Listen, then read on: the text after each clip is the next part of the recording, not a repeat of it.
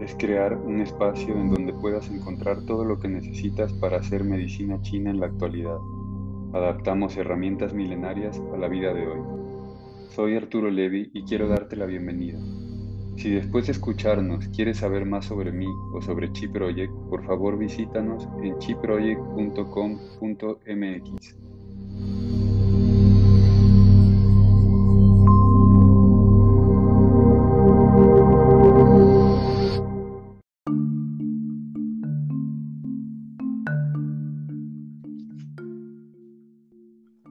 Hola, buenos días chicos. Bueno, ahora queremos hablar sobre mm, cómo realizar el interrogatorio.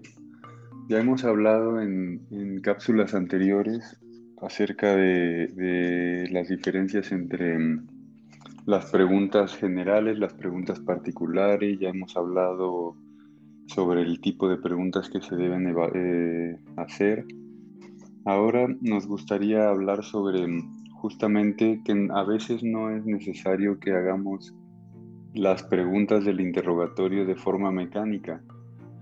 Pero también en alguna otra cápsula hemos dicho que cuando uno es principiante, quizá es bueno, es necesario que tengamos una metodología para que podamos aprendernos todas las preguntas que debemos hacer.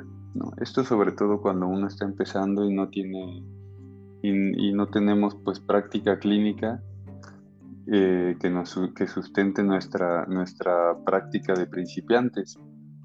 Pero conforme vamos pasando, van pasando los años, uno se va haciendo a, a, un método, ¿no? Como les contaba en cápsulas anteriores, yo ahora empiezo tocando el pulso y a partir del pulso, pues voy haciendo todas las preguntas que sé que necesito para ir corroborando síndromes. Esto es importante porque en, medicina tradicional china, si bien lo primero, que, lo primero que buscamos es el motivo de la consulta para nunca tener, nunca perder de vista cuál es el motivo por el que esta persona vino aquí y que, dónde es donde vamos a ver los cambios.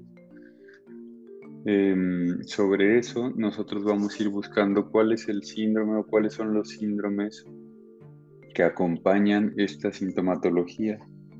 Y obviamente si yo no tengo claro eh, algunos síndromes, síndromes de las vísceras o de algunos órganos, órganos extraordinarios, si yo no tengo claro la sintomatología del síndrome que estoy buscando, em, pues obviamente no voy a saber hacer las preguntas que necesito para corroborar o descartar si es una insuficiencia de sangre o si es una insuficiencia de chi o si es una, este, un chi rebelde, etcétera, ¿no? Entonces, siempre que yo empiezo a ver eh, cierto patrón de síntomas, pues las preguntas se van armando solas. Es decir, las preguntas van surgiendo de la duda que yo tengo. Esto es una insuficiencia de sangre. La, la, lengua estará, la lengua estará pálida en los laterales, ¿no? Ahí yo me empiezo a preguntar. O empiezo o empiezo a inferir, la lengua va a estar así, va a estar así etcétera, ¿no? Y entonces hago las preguntas pertinentes, tienes mareo, tienes visión borrosa, tienes moscas bolas, porque yo estoy buscando un síndrome de insuficiencia de sangre. Este, quizá esta persona vino por una menorrea y yo estoy pensando si es por un estancamiento de chi, una insuficiencia de sangre, etcétera. Entonces aquí tenemos que tener en claro cómo, cómo se van armando estas preguntas que mm, al principio pues haremos de una manera metódica y buscaremos de todo y con el tiempo irán limpiando su mismo, su mismo cuestionario y van a ir saltando de unas a otras buscando estos síndromes. ¿sí?